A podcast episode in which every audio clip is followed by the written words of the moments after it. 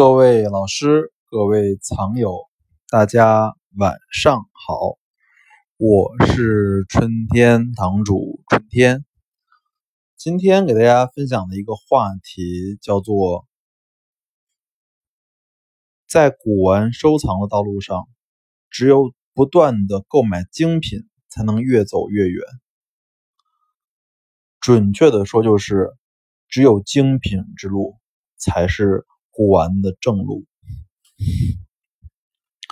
可能大家会有点点怀疑我这句话啊啊，因为其实啊这句话其实有点不负责任啊，因为很多藏友的家庭条件、生活的条件、知识条件还不支撑他去走真正的所谓精品啊，但是确实在春天堂主我的心里面，我确实认为。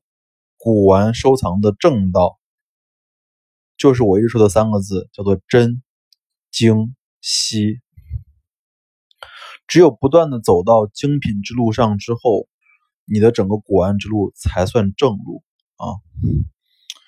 我先说一句古话吧，或者叫老话啊，古玩行内常用的月老叫做“宁吃仙桃一口，不吃烂杏一筐”。啊，这句话大家可以品味品味，我觉得说的非常的好。经常见很多我的我的粉丝或者我的客户啊，他可能有两百件瓷器，但是我打眼一看我发现全都是这种所谓的老普或者或者叫老普残吧。啊，我觉得就是兴趣索然啊。我经常说一句话，我说你买二百件瓷器的钱，好好买一件东西，这一件比那二百件都厉害啊，并不是说真的啊，不是说看不上或者看不起老普这种东西，而是我真的认为东西的质量差距是非常非常大的，或者说它的路分。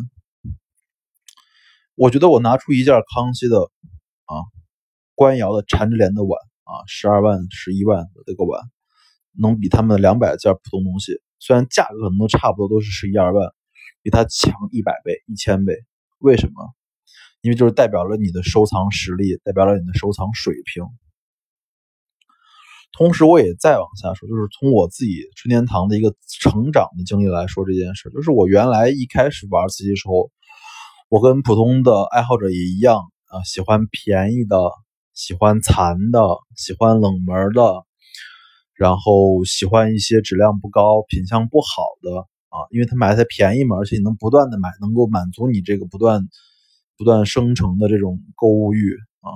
但是越往后买，买到今天，买了可能有上千件瓷器之后，我觉得我越买越谨慎，越买越挑剔啊。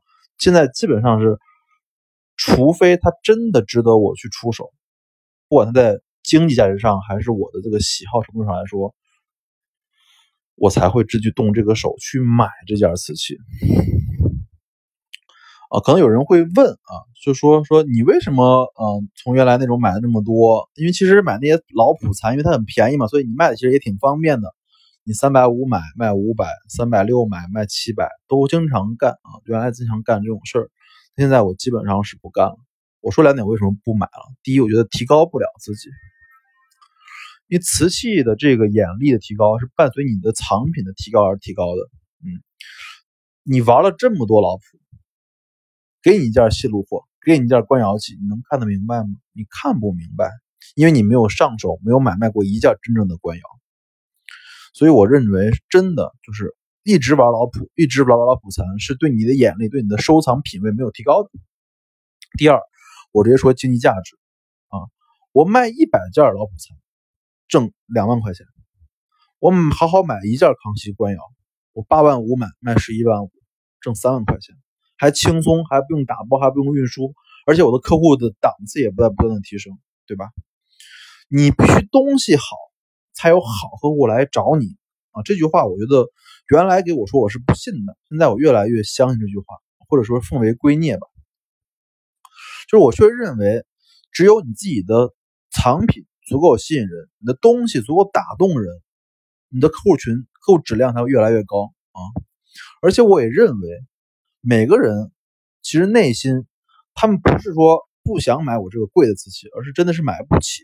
其实每个人心里面对于好的瓷器、贵的瓷器都是想买的，但是价格限制他们罢了。所以你买一件好瓷器，就等别人来出价就好了。而买很多好的瓷器，你就是要去推销，去做客户关系，就很累啊。对于我来说，就是消耗我的精力。然后再往下讲，就是为什么我还要说走精品之路呢？因为我觉得这个整个收藏的这个阶级啊，收藏虽然的人的水平，我们不刚上昨天说我说不做对比，但是它收藏确实分为一个阶级的，这个阶级是一个金字塔梯形的啊，对，越往上走人群越少，玩的价值越高；越往上走价值越高，而最后你也发现了，只有真正的好东西，开门的好东西。它一百年之后、两百年之后、五百年之后，它还是好东西，而这些老普残它还是不值钱。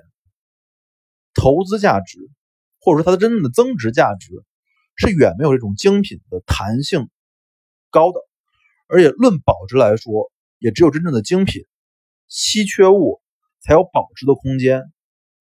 经常我有些客户买那种三百、两百那种浅酱彩的那种碗，民国的碗，我都觉得毫无意义。毫无意义，因为为什么？因为我自己在香港地摊儿，或者说在深圳、深圳古玩城地摊儿见这种当时那些在香港这种一线拿回来这些浅浆彩的这些碗、盘子、碟子，是成摞成摞出现的。那么一百年之后，它还是承诺承诺的，它不值钱，它不稀缺，不好。对，所以今天给大家讲的，就是说，我是建议啊。我并没有任何的，因为大家都知道我很有钱啊，我没有任何的功利心，说叫大家买更贵瓷器。我只是真的说，如果这一行你想投资，想玩的好，想玩的有点意思、门道，有对自己有追求，精品之路才是正路。物件开门不解释，春天堂藏词，谢谢大家的收听。